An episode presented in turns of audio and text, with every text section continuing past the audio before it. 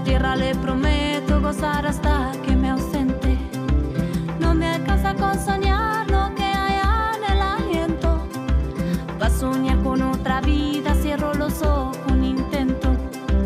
Para enseñarme a volar voy a pedirle a los vientos que me eleven allá. ¿Cómo les va? Muy buenas noches, bienvenidos a Cuento con Vos. Mi nombre es María Areces y otra vez les traemos estas historias que inspiran, que nos hacen reflexionar, que hacen que nos preguntemos ¿eh? qué podemos hacer por los otros muchas veces, donde nos reímos, donde nos emocionamos, donde pasan muchísimas cosas. Gracias a todos los que vinieron a nuestro programa especial en el auditorio de Radio Nacional. Fue una experiencia maravillosa ¿eh? con estos siete entrevistados, con estas siete historias de vida que han sido reconocidos por Cuento con Vos. Vamos a tener una próxima edición porque fue todo un éxito. Eh, así que estamos muy felices y muchas gracias a todos en la radio, a su directora Ana Gersenson y a todos los directivos de la radio por eh, permitirnos utilizar este auditorio maravilloso para hacer visibles a aquellas personas que hacen tanto por tantos.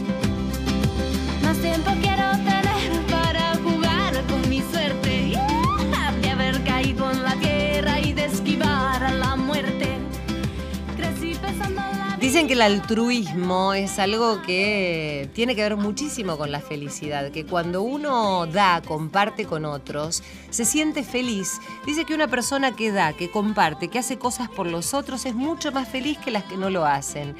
Eh, en mi caso yo he podido comprobar que, que muchas de las personas que vienen aquí son sumamente felices a pesar de tener muy poco, muy poco me refiero a lo material, pero tienen mucho en su espíritu y en su alma, ¿eh? Y la verdad es que siempre dicen que se recibe mucho más de lo que se da. Y esto es algo que pudimos comprobar todos los integrantes de Cuento con Vos.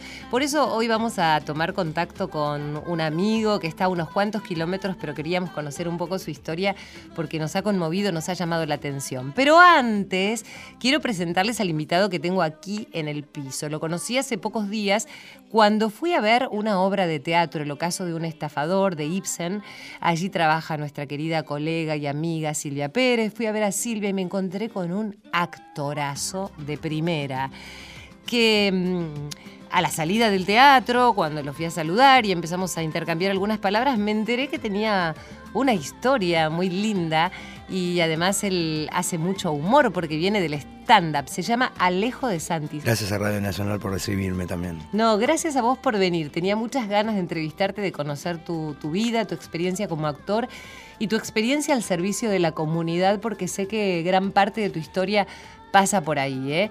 Eh, enseguida vamos a tomar contacto con, con, Marcelo Torres, ya lo tenemos al teléfono, porque Marcelo es eh, peluquero y trabaja a cambio de ayuda bajo la consigna un corte de pelo por 3 kilos de harina, aceite o azúcar. Y me gustaría eh, compartir esta entrevista con Alejo y le vamos a decir a Marcelo Torres que cuando venga a Buenos Aires tiene que venir a ver el stand-up de, de, Alejo o tiene que ir a ver el ocaso de un estafador. Así que Marcelo Torres, buenas noches, ¿cómo estás? María Areces te saluda. ¿Qué tal María? ¿Cómo un, estás? Bien, un buenas gusto hablar con vos. Bueno, Marcelo... Hola Marcelo, un placer escucharte. ¿Cómo estás? Marcelo, un gusto hablar con vos. Me encanta la tarea que haces. Que, contame cómo es que decidiste hacer esto. Yo sé que tu historia es bastante particular y lo que haces hoy tiene que ver con tu pasado, ¿verdad? Sí, tiene que ver mucho con mi pasado porque yo justo este mes cumplo 61 años. Uh -huh. Y durante muchos años, desde mis comienzos como, como peluquero, fueron la época un poco difícil de la República Argentina donde yo tuve que emigrar dentro de mi propio país a Buenos Aires, a buscar mi futuro, buscar de a poco lo que hoy tengo. Eh, siempre dije que yo fui un indigente con colonia y jabón, en algunos casos. Eh, lograr hoy hablar de esta manera es un poco emocionante. Sí, te siento, vida, te siento emocionado, vida, sí. La vida me dio eh, me dio todo. Todo gracias a mi trabajo y el amor porque tengo por la gente que algo, que algo le falta. Eh, hace poco, lamentablemente, se me fue mi compañera. Uh -huh. Con ella hacías este trabajo. Exacto. Yo Yo vine huérfano de, trabajo en el 2001, famoso país del 2001, Sí. 2000-2001. Sí. Yo estaba en Buenos Aires durante 30 años y vine a Mendoza y me quedé con una mano atrás adelante. Y yo soy el llamado Marcelo Torres, el peluquero del trueque. Sí. En mi historia particular siempre eh, he sido una persona que siempre fue un agradecido por las personas que nos eligieron en esos momentos críticos de nuestra vida y nos apoyaron en todo como familia. En el transcurso de esos tiempos yo pude lograr tener lo que hoy tengo, una- un salón, y, y por intermedio de mi señora, mi amada esposa, devolver lo que tanto hicieron por nosotros, devolver una mano. Y la única que yo hacer es cortar el pelo. Sí. Que es un montón, ¿eh? Sobre todo en el caso como vos lo haces. Entonces, si yo construyera casas, haría casas. Me encantaría ser constructor. Pero en este caso, eh, yo creo que por intermedio de lo que yo hago, que es mi trabajo, la forma en que yo encaro mi, mi trabajo, que para mí es un arte, sacar una sonrisa a un niño, eh, hacer que un anciano se sienta bien, o que una persona que ha perdido su trabajo y tiene que bu- buscar trabajo y no tiene plata Claro, para pagar el corte de pelo. claro. Entonces los invito, los invito al negocio. Acá en mi negocio siempre hay sopa caliente. ¿Entendés? Sí. Marcelo, ¿y por qué decís que vos eras un indigente con colonia y jabón? Y porque yo también perdí trabajos, porque yo también dormí en la calle, porque a mí no me conocía nadie cuando llegué a Buenos Aires. Era muy duro dormir una o dos horas en una plaza y tenías que levantarte si no te chupaba. Claro. Entonces, por eso la emoción. Mi emoción es hablar de uno. Pero yo creo que hoy hoy tenemos que el famoso título del cuento con vos, que es maravilloso. Es decirle que acá en Mendoza se ha empezado a generar, desde mi punto de vista, una ola de cariño. Una ola para el prójimo. Sabés que yo siento que a través de este programa, vos lo mencionabas, cuento con vos, eh, se genera esta ola, ¿no? Este, a través de las personas que entrevistamos. Acá Alejo quería hacerte alguna pregunta. Vos sabés que Alejo trabajó durante muchos años para la Cruz Roja, hizo docencia allí, eh, una vocación de servicio importante, así que él te va a preguntar algo. Te escuchaba, Marcelo, muy atentamente en principio decirte gracias. Porque el cuento con vos a veces es anónimo, ¿no? Siempre hay un voz y hay una voz que Sí. Pone palabras a los silencios de muchos de nosotros. Vos decías que eras un indigente. La indigencia tiene que ver con lo que uno no tiene para vivir. Vos tenés lo más esencial para vivir, que es las ganas de vivir y sobreponerte a todo, porque finalmente la vida se trata de ir sobreponiéndose a lo que nos toca. Y después decías que te hubiese encantado ser un constructor para construir casas. Mirá, vos sos un constructor, vos mm, evidentemente le das al otro herramientas para que se construya. Construir no solamente quiere decir poner las manos para levantar a alguien, sino darle las herramientas para que lo haga por sí solo. Así que valoro enormemente eh, todo lo que estás contando, tu historia, tu trabajo. Eh, yo soy enfermero, trabajé como docente y hago humor hace un tiempo.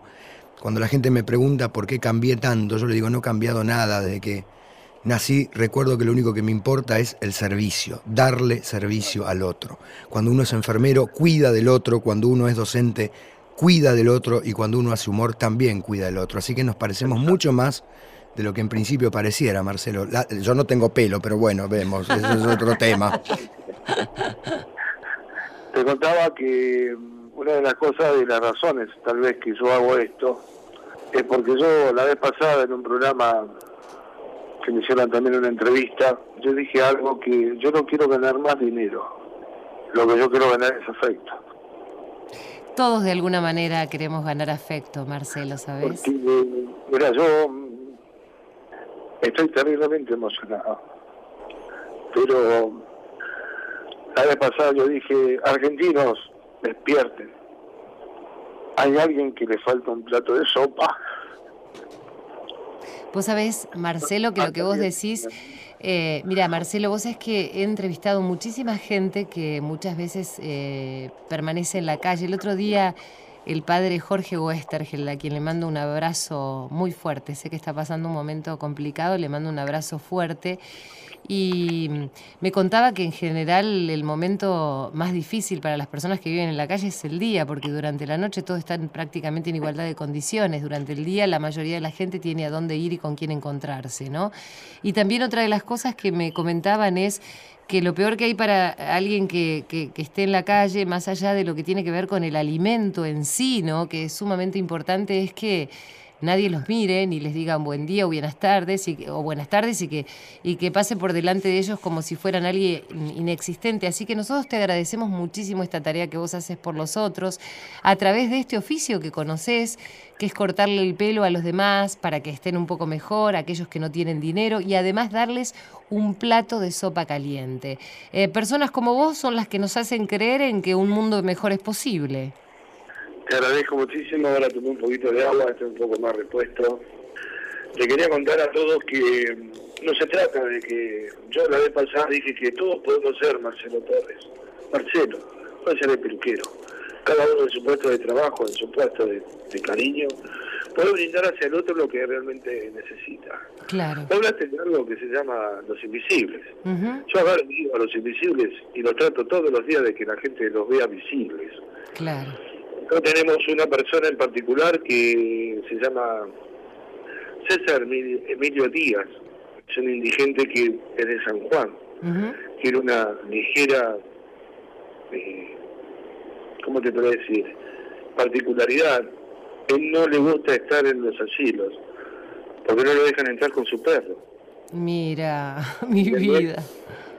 Entonces yo, lo, yo desde que lo estoy atendiendo, yo a él lo, baño, lo cambio, le corto las uñas, lo atiendo, y al que venga también se lo hago. Claro. Ayer, por ejemplo, fue un día muy particular, muchísimo frío Y acá hubo ropa para tres, cuatro personas, hubo caldo, sopa, eh, café, eh, qué sé yo, no lo fabrico. Claro. ¿Entendés? Entonces yo trato lo posible de que esta ola, esta ola de cariño y de compromiso, pues una cosa es hablar, decir, voy a llevar esto, no, una cosa es comprometerse. Y la otra es involucrar. Seguro.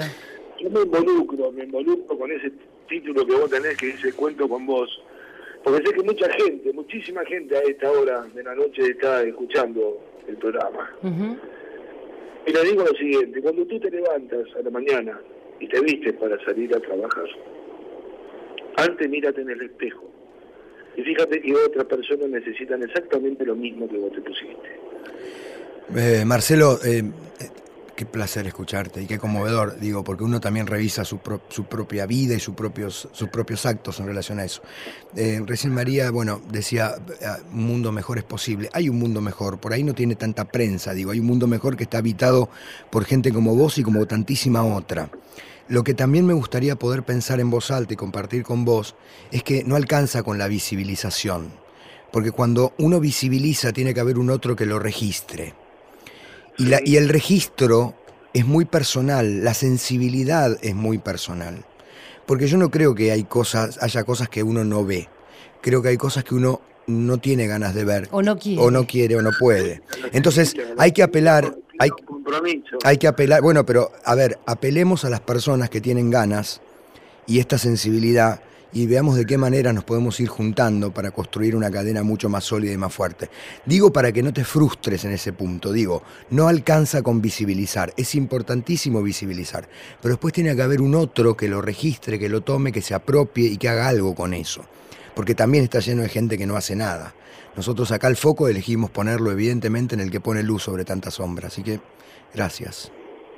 Mira, el otro día eh, dio la casualidad de que nuestro amigo Sergio, también como otras personas que están en situación de calle, yo hace unos días atrás, el día 8 del mes pasado, llevé adelante algo que lo tenía guardado como en la película de Rocky, viste la bestia que tenía adentro y la tenía que sacar. Yo tardé 17 años para hacer el corte solidario. Tardé 17 años para que me dieran permiso en un lugar acá en Mendoza para poder lograr hacer el sueño que tenía con mi mujer. Y los sueños se cumplen, ¿sabes? Los sueños se realizan.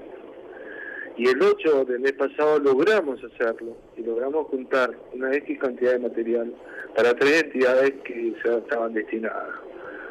La semana pasada, con el tema del frío, hice una publicación de que, como te dije a vos, de, si te levantás en la mañana, mira, acá la gente, la gente mendocina, realmente hay que sacarse el sombrero, porque es solidario en todo sentido.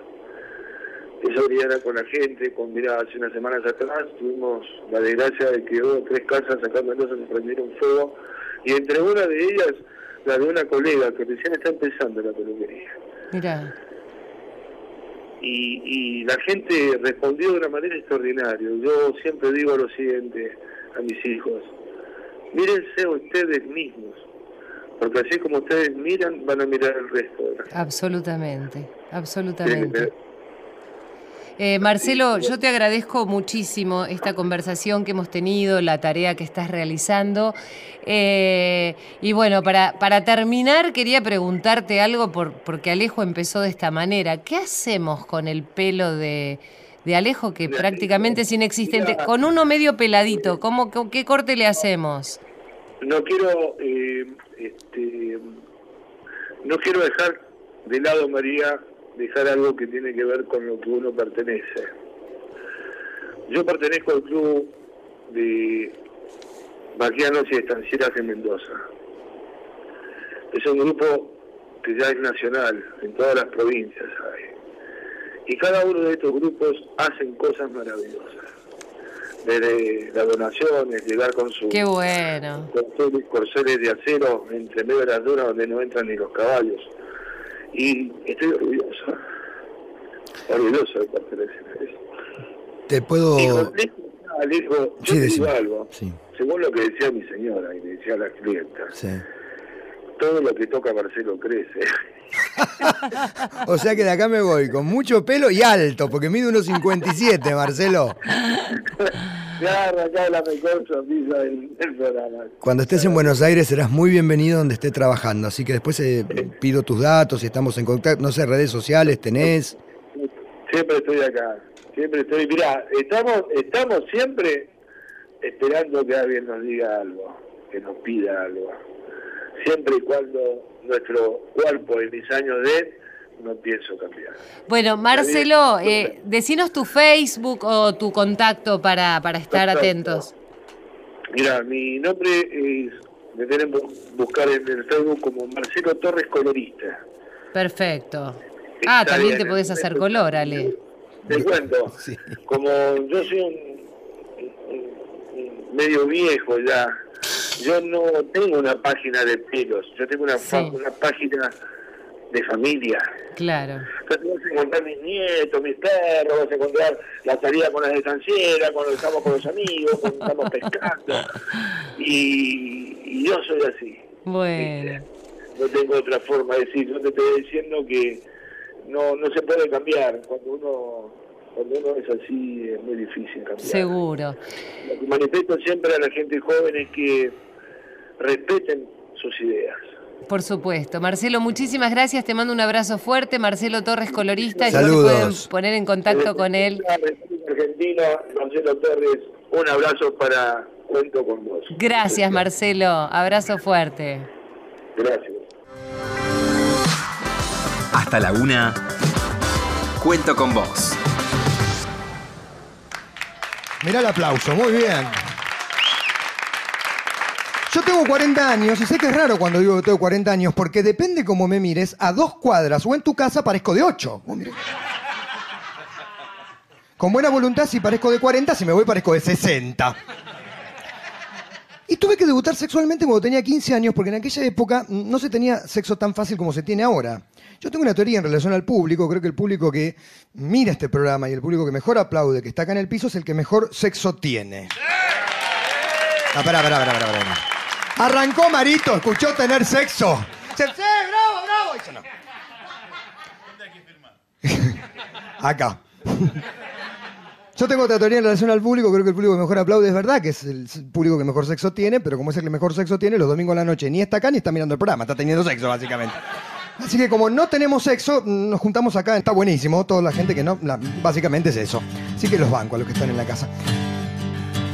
Ay, cómo, cómo sana la risa, eh, Alejo. ¿eh? Sí. Contame de qué espectáculo es este. Esto fue para Hora de Reír, hará tres años aproximadamente, un programa que hizo mucho por el stand-up en, en Canal 9 con Claro. Marito de Candia, Caro Weisler y Fer Crisi, estaba en Canal 9.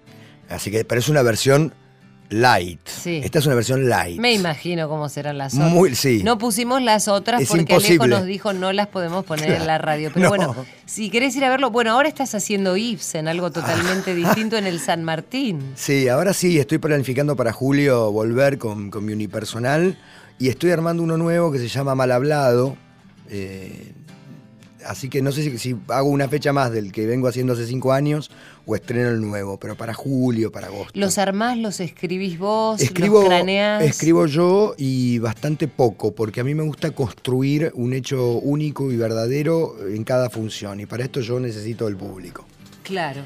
Propongo un eje, sea donde quiero ir, pero nunca cómo voy a ir a llegar a ese lugar. Claro. Entonces lo hacemos juntos el show.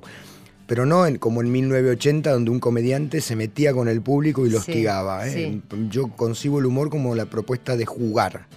Los adultos vamos perdiendo la capacidad de jugar. Además, supongo que desde el escenario te das cuenta cuando alguien está dispuesto a jugar por lo que hablábamos hoy, ¿no? Por, absolutamente. por la comunicación no verbal, por la gestualidad, por la mirada. Hay gente que quiere ser simplemente espectador y hay gente que quiere participar de ese show, reírse con vos, este, de, de sus propias cuestiones. Enseguida vamos a contarnos alguna, nos vas a contar algunas anécdotas de, de lo que han pasado en tus shows, pero a mí me gustaría que me cuentes cómo empezaste con todo esto, porque vos trabajaste durante muchísimos años al servicio de mucha gente, haciendo docencia. En la Cruz Roja has tenido varios cargos directivos y pensaba que la Cruz Roja es un lugar donde uno no puede más que mirar precisamente a los otros permanentemente. Además sos enfermero, ¿no? Qué vocación. Sí, eh, a ver, yo arranqué siendo enfermero. Me refiero a que ejercí, ejercía la enfermera. Yo sigo siendo enfermero, pero digo, ejercía. Acá tenemos que poner una inyección a varios, así que después te los marco. Bueno, medio peligroso igual que yo sea el enfermero, pero lo vamos viendo. Lo que digo es, eh, arranqué con la enfermería, después apareció la docencia en el área de la salud también, y después apareció el, el humor en un escenario.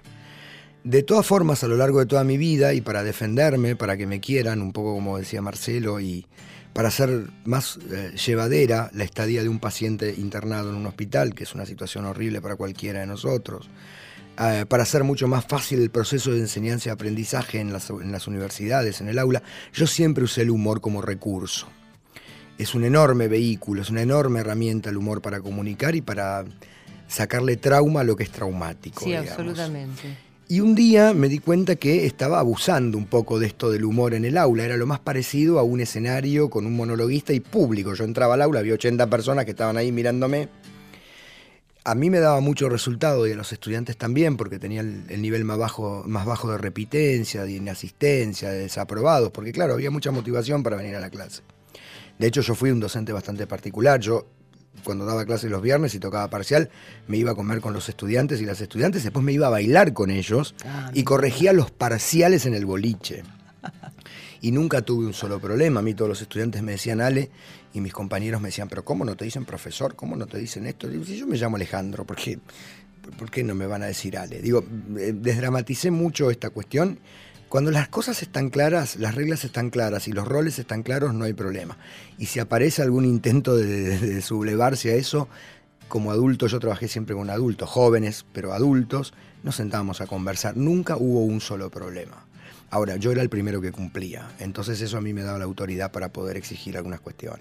Qué interesante el poder pensar una vocación al servicio de los otros, ¿no? Porque tiene esto que vos decís de, de- de ponerle mucho amor, pero también este, es duro poder llevarlo en la vida, ¿no? Porque como enfermero debes haber vivido situaciones. El otro día vino aquí la gente de, del centro de terapia intensiva, servicio, del servicio de terapia intensiva, entonces hablábamos que no se trataba necesariamente del final, sino que había un paso posterior, por ahí después de la terapia intensiva, que era la terapia intermedia, y después salir del hospital, y cómo se está humanizando la medicina en ese sentido, pero también la carga que implica para todos aquellos que ayudan a las personas que pasan por una situación así, ¿no? Sí, en realidad cuando se habla de humanizar la medicina a mí me parece altamente contradictorio, Sí, porque claro. si hay algo que tiene que, que- ser humano es la medicina. Absolutamente, Pero bueno, pero, bueno, pero después sabemos. aparece el negocio también, pero hablamos otro día de eso. Lo que digo es, yo cuando daba clases en, la facu le decía a los chicos, si ustedes tienen una situación traumática y se angustian, eh, y, más cuando era jefe de servicios de, enfermería en hospitales o en sanatorios, decía, si necesitan cinco minutos para ir a, tomar aire me avisan, porque es normal que te suceda eso. No, no es normal que no te pase nada. Si vos estás en una guardia, entra un papá, herido de bala, en situación de robo, muerto, con el hijo de nueve años, con un balazo en la rodilla, y a vos te toca atender al nene y te pregunta por el padre, y pared de por medio el padre está muerto, vos tenés que poder sobrellevar esa situación para contener a esa criatura, y cuando todo eso se resuelve, vos tenés que salir a tomar un poco de aire, no podés seguir como si nada pasara. ¿No? Cuando estás en una guardia y entra una mamá desesperada a los gritos y te ponen brazos a un bebé muerto porque se broncoaspiró, después que resolvés toda esa situación, tenés que ir a tomar cinco minutos de aire. Sí. Porque... ¿Y, qué te preguntas en esas situaciones de la vida, no? Porque vos decís, bueno, es un servicio donde yo intento hacer algo para los demás y viene la frustración cuando uno no puede frente a eso. No, yo no, no yo en realidad, a ver, prefiero quedarme en la respuesta. Yo estoy ahí para dar respuesta. Y doy la respuesta que humana y técnicamente puedo. Hay cosas que nos exceden, que ya no dependen de nosotros. Y ponerse a, reflexionar y a filosofar tanto sobre eso, yo entiendo que es para alejarse de la angustia y alejarse de la muerte y de la finitud, pero eso es inexorable, es inevitable, es la única certeza que tenemos los seres humanos. Ninguna otra cosa es una certeza. Sí, lo que pasa es que la certeza esa se presume que debería llegar cuando uno ya transcurrió toda su vida, ¿no? A veces hay situaciones que vos decís, por qué en este momento, pero me lo vas a contestar después si alguna vez te lo preguntaste. Vamos a hacer una pequeña pausa y ya volvemos. Cuento con vos, con la conducción de María Areces.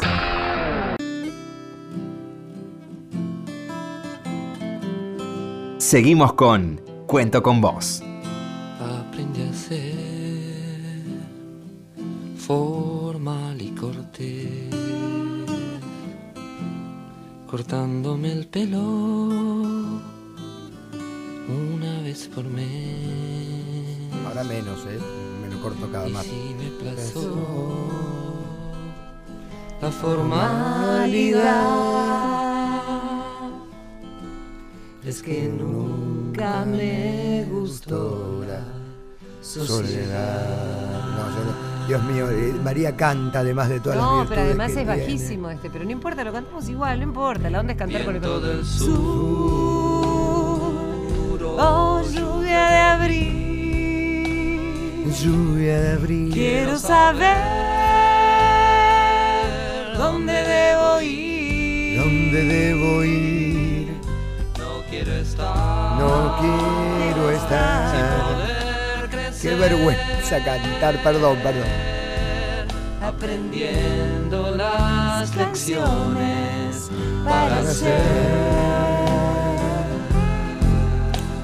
cantaste con Nito Mestre. Pero vos sabés que yo creo que cantar es el don universal.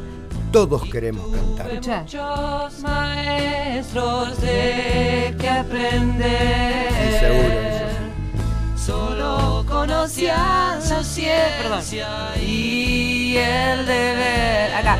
Nadie se animó a decir una verdad. Siempre el miedo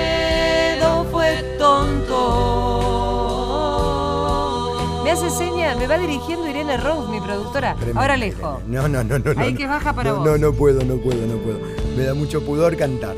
Acá nadie tiene que tener pudor porque la idea es, ya te digo, sacarlo, hay que sacarlo todo afuera.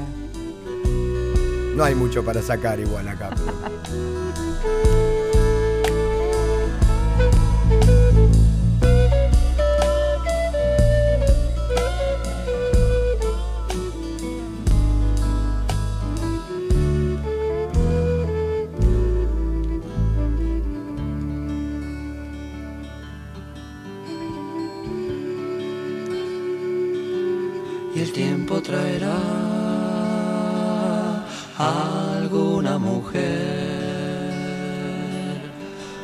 casa pobre, años de aprender.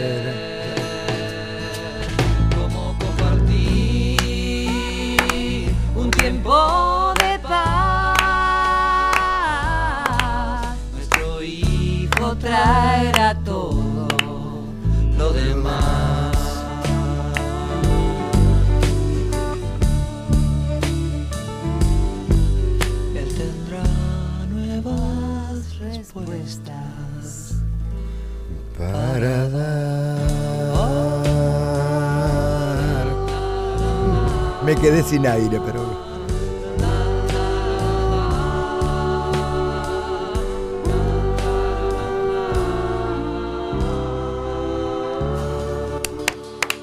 Bravo. Mira, cuando se improvisa, se improvisa. Sí. Ale. No, yo Por le pongo la- el cuerpo, ¿viste? Por ahí la repifiás y la No, gente está cantando no. en su casa y también se te va nada. por ahí la nota. yo juego.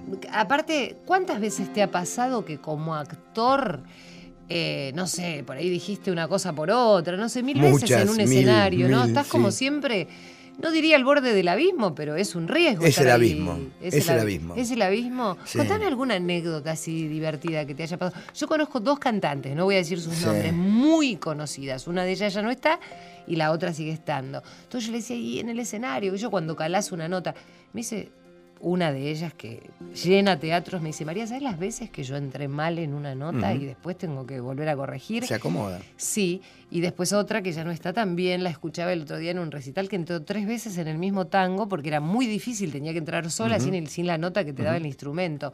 Pero después las escuchabas y ponían tanto corazón que decís, ¡guau! No importa. Interpretación mata técnica. Absolutamente. Siempre. El sentimiento mata la técnica. La técnica tiene que estar por detrás de la interpretación o del sentimiento. Pero hace falta, ¿no? Es fundamental. El Claro. marco teórico de cualquier cosa Sí, es lo que te permite entender por dónde te podés mover y cómo hacerlo. Pero eh, queda en un segundo lugar después. Hay que poner otra cosa. Seguro que hay que poner otra cosa en juego. Contame alguna de esas anécdotas. Eh, haciendo una comedia en Mar del Plata, una comedia de verano, divina. eh, el actor tenía que salir y no salió. Así que tuve que salir yo a, hacer mi parte y, a- y acomodar la y acomodar la, la obra a ese momento. ¿Cómo transpirás, no? Transpirás mucho, sí. Transpirás mucho. Es un juego, nada grave puede pasar, ¿no? Digo, nada tan tremendo puede pasar. Pero es, es- genera mucha adrenalina. En otra oportunidad, en otra obra que hacía, había un mago. Yo tenía que ir y venir por la oscuridad, entre patas, y salir en diferentes momentos porque daba la luz y yo tenía que estar parado ahí. Y él se olvidó que yo tenía, que iba a pasar por un lugar, se puso ahí, venía caminando yo en la oscuridad para pasar. Lo llevaste puesto. Y me lo llevé puesto y, aterricé. Y, míos. Sí, y quedé, y quedé la luz así tirado en el piso y la gente pensó que era la apuesta, pero bueno, no era la apuesta. Qué Y divertido. después, bueno, uno se olvida la letra. Haciendo humor es mucho más sencillo, ¿no? Sí. Porque uno lo blanquea y eso, el error en, en el escenario haciendo humor es a favor. Claro, claro. En cambio, en esta, en esta experiencia ahora es distinto. Hay que omitirlo o hay que disimularlo y hay que ver cómo se encausa, porque no te puedes instalar en el error. Todo tiene que evolucionar, así que bueno, mil cosas. Ahora lo que veo es que esto es un don que viene con vos, porque vos decías, bueno, yo hacía docencia en la Cruz Roja. Primero una este, profesión, eh, un oficio de servicio, pero a la vez el servicio mm, amoroso, desde el humor. Cuando vos hablabas y me hablabas del humor, siempre me acuerdo de Patch Adams, de, de- de los payamédicos, me, me acuerdo de mis amigos de Música para el Alma, que son músicos este, muy profesionales del Colón que van a tocar a las maternidades o a los lugares donde los chiquitos están haciendo sus tratamientos. Y pensaba en esta combinación de las dos cosas, ¿no? En el histrionismo este, y en el acompañar al otro en su mal momento, ¿no? Que, lo, que puede estar sucediendo en un hospital o también en un teatro, porque la Sí. gente que va al teatro, ¿qué sabes que le está pasando idea, al otro? ni idea. Pero hay que estar dispuesto a bancarse lo que le pasa al otro. A la gente no, le, no- la gente no se banca lo que le pasa al otro. ¿Por qué? Eh, mira, yo no estoy de acuerdo con que si uno no se puede ayudar a sí mismo, no puede ayudar al otro. Yo me la pasé la vida, me pasé la vida ayudando al otro para distraerme de mi propia ayuda. Claro. Entonces es, fa- es una falacia, es falso esto de que vos no podés ayudar al otro si no te ayudas a vos. Yo por, Yo hacer- creo también yo que por falso. hacerme el gil conmigo, me la pasé ayudando al otro. Más allá de que me encanta ayudar al otro. Pero Sí. En realidad yo creo, siempre digo que todo lo que yo hago, eh, lo hago porque es lo que me gustaría que hicieran conmigo. Entonces, eh, no hay una actitud de generosidad, en el fondo hay una actitud de egoísmo, porque... Es que todo el mundo que da te dice que el dar y el ser, te diría, solidario, generoso con los otros, es egoísta, porque al primero que hace bien es a uno. Pero yo no tengo duda. Y además es una demanda también de afecto importante. no tengo ¿no? duda, yo no tengo duda. Creo que es así. Por supuesto que el resultado es extraordinario, ¿no? Absolutamente. Para ambos, en- para ambos, para ambos. En mi Facebook y en mis redes sociales, donde dice profesión, dice facilitador. Yo me siento un gran facilitador. Mira vos. He sido un gran facilitador y lo sigo siendo. Hace 24 años voy al psicoanálisis toda la semana para ver cómo termino de una vez por todas de poder construirme y de ayudarme a ¿Y mí. qué te dice el psicólogo? Ay, qué chusma era, ¿entendés? Depende de qué, depende de qué, me dice sí, depende de qué. Pero depende a, qué, a qué nos estamos refiriendo. Pero eh, ayudar es un placer, ver que el otro, que eso es un... Yo cuando ejercía la enfermería, a mí la enfermería me aburrió rápidamente la parte técnica, porque no demandaba mucha creatividad. Poner una inyección es poner una inyección, tenés que saber cuatro cuestiones técnicas y se terminó. Ahora, es me vas a- ahora lo ponemos a Silvio Ferrer. este, Y explicamos cómo se da un Y vamos inyectable. a hacer, este, por supuesto que en la radio ustedes eh, apelen a su imaginación, lo vamos a poner y vamos a contar cómo se pone un inyección. Claro, pero digo, lo, lo que a mí me pasaba en el asistencial es que yo me quedaba charlando con los pacientes. Claro, Porque el otro era técnico. Claro. Fin. Bueno, hay que poner un suelo, se hace Era así. esa cosa de, de- de- persona a Exacto, persona, de el per- vínculo, el ¿no? vínculo. Bueno, yo no acepté, había en el sanatorio Mitre, que yo trabajé mucho tiempo, una chica embarazada que estuvo tres meses internada, los últimos tres, que quería que fuese el padrino de su hija, fue una nena, no acepté, yo tenía 20 años, no, no me daba la, la estructura, pero digo, me han pasado cosas así muy Por conmovedoras. la onda que pegaste. Claro, e- ella se dejaba cambiar y bañar solamente por mí, en el turno, y cuando me tocaba Franco, yo iba al sanatorio a bañarla. Mirá, No sé, tengo muchas historias de esas. Algunas, algunos pacientes están en Facebook conmigo, me siguen, otros alumnos, muchos estudiantes hay. digamos, cosas muy, muy conmovedoras. A mí me preocupaba que el estudiante aprenda la currícula, pero más me preocupaba si se separaban los padres, si tenían un problema con la novia, si eh, le habían ofrecido porro y no había aceptado. y lo- eh, yo- a mí me importó lo humano siempre por sobre cualquier otra cuestión. ¿Sabes que el otro día eh, también había una enfermera aquí, la estábamos entrevistando y nos contaba eso, nos contaba de las, de las vivencias que hay todos los días en un hospital porque no es el paciente, No. es una familia entera, es lo que hay detrás, es el entorno, es tu vida misma cuando volvés a tu casa y te enfrentás con tu propia realidad, Sí. ¿no? Porque uno se la pasa también observando la realidad de los otros, pero ¿qué pasa con la realidad de uno, no? Ay, bueno, evidentemente a mí me ha resultado más fácil ocuparme de la realidad de los otros que de la propia. Eh, sí, sin duda. Por, por un montón de cuestiones familiares, afectivas, personales. ¿Y el teatro es catártico para Ah, eso? eh, ah, lo primero que yo creo es que lo catártico tiene que ver con lo terapéutico y con lo terapéutico profesional. Yo no creo, no creo que uno pueda subirse al escenario, hacer catarsis y no aborda esos temas que va a plantear en el escenario donde se tienen que abordar. Porque si no, no generan ni gracia ni reflexión, genera angustia. Cuando el público está escuchando a un tipo que se para arriba del escenario a contar que tiene problema con las mujeres, porque tiene problema con la madre, si no lo trató donde lo tiene que tratar, lo que transmite es angustia, no transmite gracia, porque para poder hablar de algunas cuestiones tienen que estar más o menos acomodadas. Y yo no creo que el escenario te las acomode. En lo personal es esto. Yo creo que cuando uno tiene que hacer terapia, tiene que hacer terapia. Y si después hacer stand-up o teatro, pintura, ¿te ayuda? Sí, claro que te ayuda. Pero no creo que sea la herramienta. Porque te, te deja. eh, hay que bancarse el escenario. Muy difícil bancarse el escenario. ¿eh? La mirada de todos ahí. En el teatro yo tengo un personaje, con lo cual podría decir que la letra es del autor, la ropa es del vestuarista, etcétera, etcétera. Pero siempre hay algo de uno. Hay algo, que- hay algo que hace que aparezca lo propio. En el stand-up es mucho más crudo porque soy yo, es Alejo. Además hablas de vos. Hablo desde mí, siempre Claro, hablo desde claro. mí. Los, los el estandaperos stand-up. hablan en primera persona. Sí, ¿no? exactamente. Ese es, es un requisito fundamental Claro. para hacer stand-up. Con lo cual yo me tengo que hacer cargo de lo que estoy diciendo y de lo que estoy generando. Cuando hay un personaje, bueno, puedo desparramar un poco la responsabilidad. Es decir, hay un director, un autor, un, un puestista, hay una escenografía, una luz.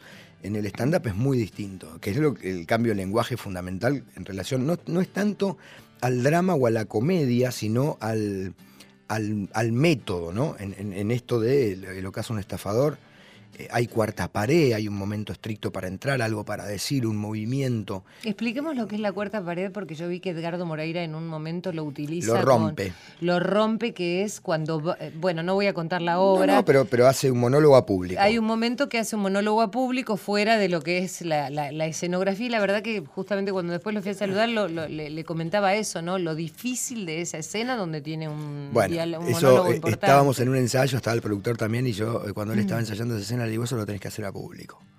Fue una idea mía, Mira, porque lo sentí como público en ese momento. Claro. ¿no? Porque lo hace, eh, le da una intensidad enorme. Tremendo. Porque bueno, el ocaso es un estafador que estamos martes y miércoles, 20.30 en Vamos a contar todos. Martes y miércoles a las ocho y media de la noche en el Teatro San Martín. Vayan a verlo porque en el Cultural San Martín. En el Cultural San Martín, exacto. Sarmiento y Paraná. Súper populares las entradas, hay descuentos Es una para obra de. Ibsen, es un drama, pero está tan bien hecho, tan bien realizado. Bueno, y el personaje de Alejo ya les conté y ahora vamos a ahondar un poquito. Dura una hora y cuarto, así que. Y se entiende fácil, porque a veces uno asocia el cultural San Martín y las Sí, sí, obras una clásicas obra retorcida. con una cosa que no se entiende cómo estamos hablando, no está muy argentinizada. Es muy interesante la estética y la propuesta de, de Marcelo Velázquez como director, Juan Jacoponi productor y toda la gente que trabaja, ¿no? Ariel Bacano en la escenografía, Lelerú en las luces y todo el equipo del cultural. Eh, pero bueno, hay un momento, todo transcurre como si ustedes no, no- no estuvieran ahí. Claro. La cuarta pared es la pared de atrás, imagínate, la de tu derecha, la de tu izquierda, y en el frente nosotros imaginamos que hay una pared también. Claro. O sea, esa es la cuarta pared, que por supuesto no está, es imaginaria. Para nosotros, cuando estamos actuando, ustedes no están. Claro. Ustedes están siendo testigos de algo que sucede ahí. ¿no? Sin meros observadores. Claro, son observadores. A diferencia de lo que haces en el stand-up, donde hay un son feedback, protagonistas. claro, todo el tiempo son protagonistas. Claro, claro. Entonces, claro, yo estoy acostumbrado a mirar a los ojos, a tocarle el hombro al público, a decirle, hola, ¿cómo te va? Bienvenido, Claro. ¿cómo estás? Y acá nada, y encima por la propuesta paso a 20 centímetros del público, Sí, de la platea. Sí. Y, y la última escena mía es ahí, al- casi arriba del público, y no puedo hacer absolutamente nada, con lo cual, eh, si bien mi personaje tiene dos o tres chispacitos de humor para descomprimir toda la angustia, no, no es el tipo de, de- de técnica que yo utilizo para lo otro. Además, no soy yo. Camina de una manera diferente, Guillermo tiene tics que yo no tengo, piensa de una manera totalmente alejana a la que yo pienso. eh, Eso es el- la verdadera construcción de un personaje, ¿no? Porque meterse en la cabeza de alguien que tiene esas características es ahondar mucho en una personalidad que uno no conoce. no, total. ¿No? Yo actuaría de una manera distinta a la de mi personaje. Totalmente. Tiene como cuestiones físicas también que no las tiene este, Alejo. Por eso me llamó mucho la atención y lo felicitaba por, por lo rico de su personaje, ¿no? Esto es una experiencia extraordinaria para mí, es un aprendizaje. Hoy hablaba a la mañana con Edgardo y le decía, yo hice como cuatro años del IUNA en tres meses de ensayo, porque Claro. La verdad que me formé empíricamente, yo me formé en los escenarios, nunca hice nada en relación ¿Nunca a... estudiaste No, nunca teatro? estudié teatro. Es un don natural. qué ya. sé yo, bien un atrevido, ¿no? pero bueno, parece que está bastante bien. Muy Eh, Hay que, hay que mm, formarse claramente. Pero con los compañeros que tengo, Edgardo Moreira, que es el protagonista, con Sí. Silvia Pérez, Mónica Salvador y Denis Gómez Rivero, Sí. y todo el equipo, me han tenido una paciencia y han creído en mí mucho más que yo antes, de, digamos, porque me dijeron, esto lo vas a poder hacer. Y yo intuí que sí, pero después, a mí el escenario no me da miedo, eso es una ventaja. Me- yo disfruto mucho en el escenario. ¿Nunca te preguntaste qué hago acá? No, no. Muchos actores dicen, ¿no? Que sobre todo en los estrenos y en los momentos. Sí, me genera ansiedad, por supuesto, Claro. pero ¿qué, qué es lo peor que puede pasar? Claro, es lo que vos decís, ¿no? Si uno desdramatizara, Sí. valga Claro, la, la- claro. la dicotomía, porque esto se trata de un drama, ¿no? Pero si uno desdramatizara esas situaciones donde, donde le pone tanta presión a algo que se supone que es gozar, Porque, ¿no? sa- ¿sabés qué entendí yo? Que cuando cuanto más presión te pones es porque más querés que el público te quiera, te acepte y valore lo que estás haciendo. Si yo lo hago con toda la pasión y con todo el compromiso, con toda mi verdad y con toda mi dedicación, es esto lo que yo tengo para ofrecerte. Ojalá sea bienvenido para vos. Claro. Entonces me puse menos ambicioso en ese punto. A ver, por supuesto que quiero que me quieran, tengo un problema de ego enorme, quiero que me hablen, porque si no, no hago esto. Me dedico a hacer trabajo en un call center, encerrado en una oficina que no me vea nadie. Bueno, te digo que los auriculares no te quedan mal, ¿eh? Pero, no, no. Además soy charlatán, ¿viste? Soy como de, de radio, soy charleta, Sí. ¿no? Te la remo, yo no hay problema. No, pero escúchame, bebé, es un placer. Escúchame una cosa, y el personaje de mi querida, adorada amiga, este, Silvia Pérez. Bueno, Silvia- ¿eh? Silvia- ¿Cómo sufre? eh? Yo sufría por Emma. ella, porque la veía a Emma sufrir, Emma. pero es, eh, te Soy- digo- es guacha igual Lema, igual que, que- que Brunilda, son, son egoístas, son, Sufren, pero sombra. Pero ella, Silvia, es un encanto de compañera. Bueno, ahí tenés otra dicotomía con el personaje y la personalidad de Silvia, ¿no? Como hay que agregarle algo de, lo que uno no es. ¿no? además de la historia de Silvia, ¿no? Yo un día charlando, tomando un café que le invité yo, pero pagó ella y todavía no aceptó que le vuelva a invitar a un café, te juro, me pagó ella. Y, yo la había invitado, un bochorno, así que le debo un café que todavía no, no pudimos tomar. Yo le decía que la última imagen que yo tengo de Silvia es de los 80. Y es tan fuerte para mí encontrarme con otra Silvia, en otro momento histórico de su evolución, de su entrega, de su trabajo personal, que me borró aquel, aquel recuerdo de la tele, de la imagen de Silvia, yo espectador. Es un encanto, es amorosa, es generosa, es eh, todo, pero en particular con, con Silvia tengo este vínculo así, casi cómplice, por ahí por haber compartido un poco del humor, no sé, digo, no sé, supongo jugando, que jugando un poco, eso, sí. Eh, hola Silvita. No, está en el aire. Ay, perdóname, estábamos hablando de hoy, dejamos el teléfono abierto, ¿viste? Cuando se no, cortamos. yo pensé que estaba preparado y por eso me, me elogiaban tanto. No, pero no, me, me, muero. Justo hice un llamado y estabas al teléfono y no me di cuenta, perdón. Hola, compa. ¿Cómo Hola. ¿Cómo está, compa? Bien. Esta cosa linda. Bueno, vamos a tomar un café en cualquier momento. Mm. ¿Cómo estás, María? Gracias, Bien. Alejo, por todo lo que dijiste. Nah, un placer. Para, mí es un placer también trabajar con él. Claro, yo, acá me está peinando Alejo también. Hola, Alejo. Eh, ¿Alejo me escucha? A ver cuando me venís a acomodar la peluca, Alejo. Hoy está lleno de peluqueros esto y no pueden hacer nada conmigo. Hoy hicimos al peluquero solidario, el peluquero del trueque. Alejo es el peinador de Silvia, me lo recomendó y te digo, a vos no sé, pues se te va a complicar con la peluca. No, siempre hay algo, no te preocupes. Vos dejame que yo lo arreglo con Alejo, eso después. Siempre hay algo. Lo que pasa es que a veces cuando hablo con Alejo, Alejo acá que me está peinando, Alejo cree que le estoy llamando a él. Ah, claro. Muy bien. Claro. Pero bueno, vamos a llamarlo Foldal. Entonces Alejo, que para mí es Foldal, totalmente Foldal, salvo cuando tenemos nuestras reuniones ahí en la entrada del Cultural San Martín, ahí eh, privadas antes de hacer la función o en algún otro momento que compartimos y, y que me parece que sí, que tiene mucho que ver este guiño que, que tenemos desde el primer día porque venimos de, de otro lugar. Nos encontramos ahí en el Cultural haciendo Ibsen que, que, es mucho más extraño me parece para mí, para el resto de la gente, que quizás para nosotros que ya estamos adentro. Total. Claro.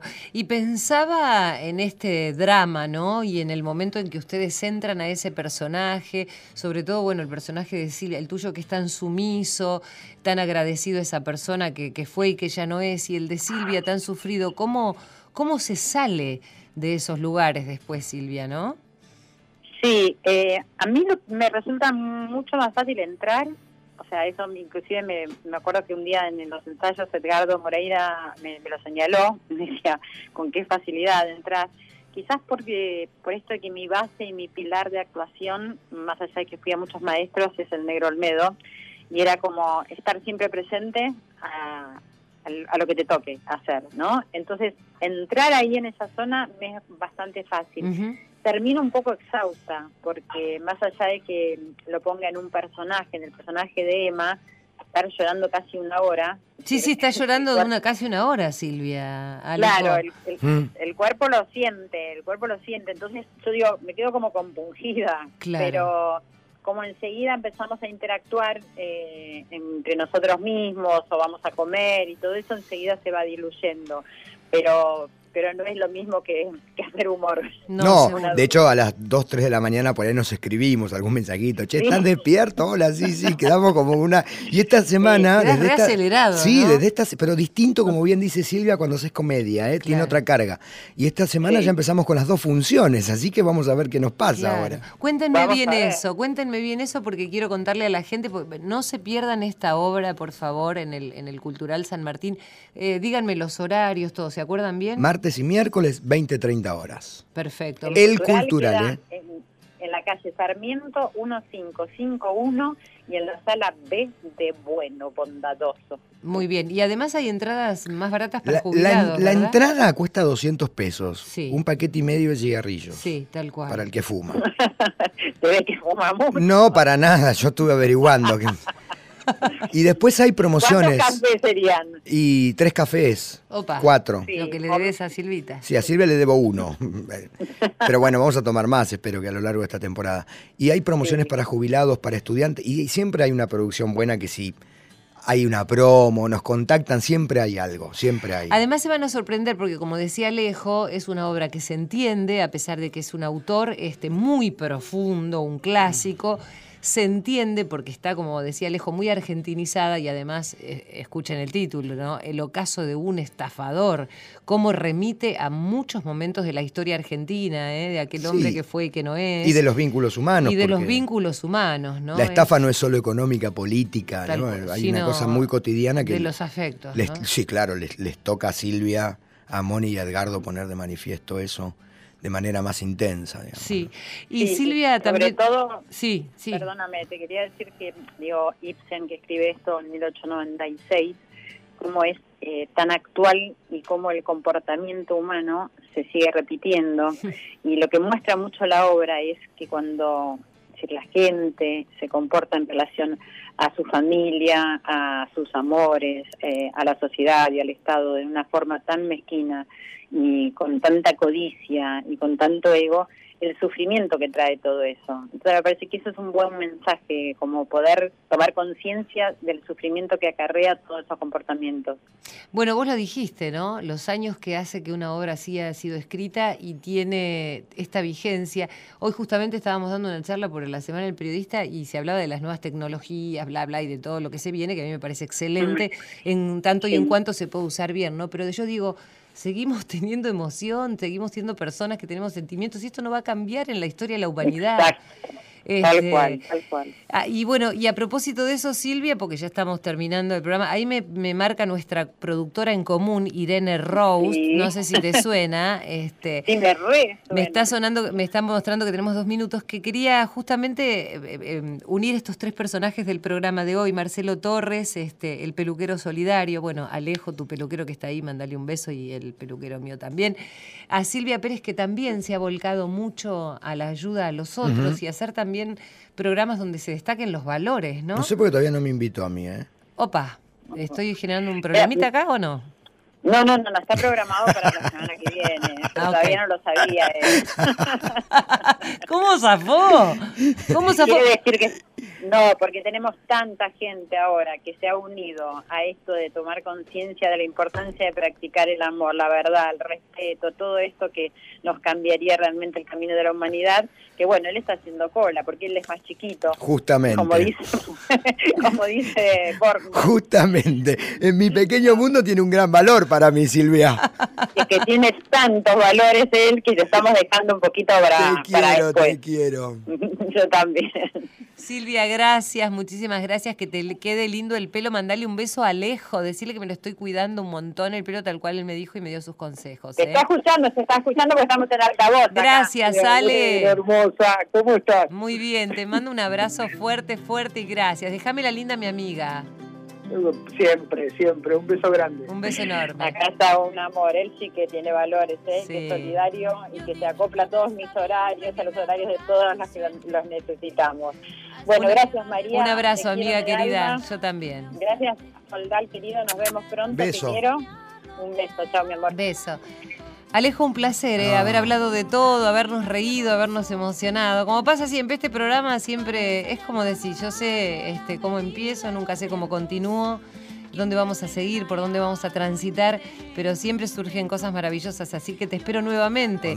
Igual, primero anda lo de Silvia, porque si no se arma lío. Dale, eh, lo nuestro está en el mejor de los momentos, porque recién empieza. Absolutamente. Gracias a vos que estás del otro lado. Contá conmigo, porque yo sé que cuento con vos.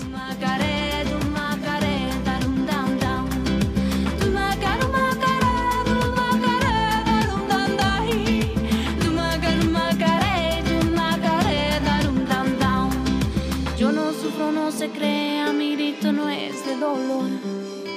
Voy a agarrar a las penas y voy a cambiarle el color.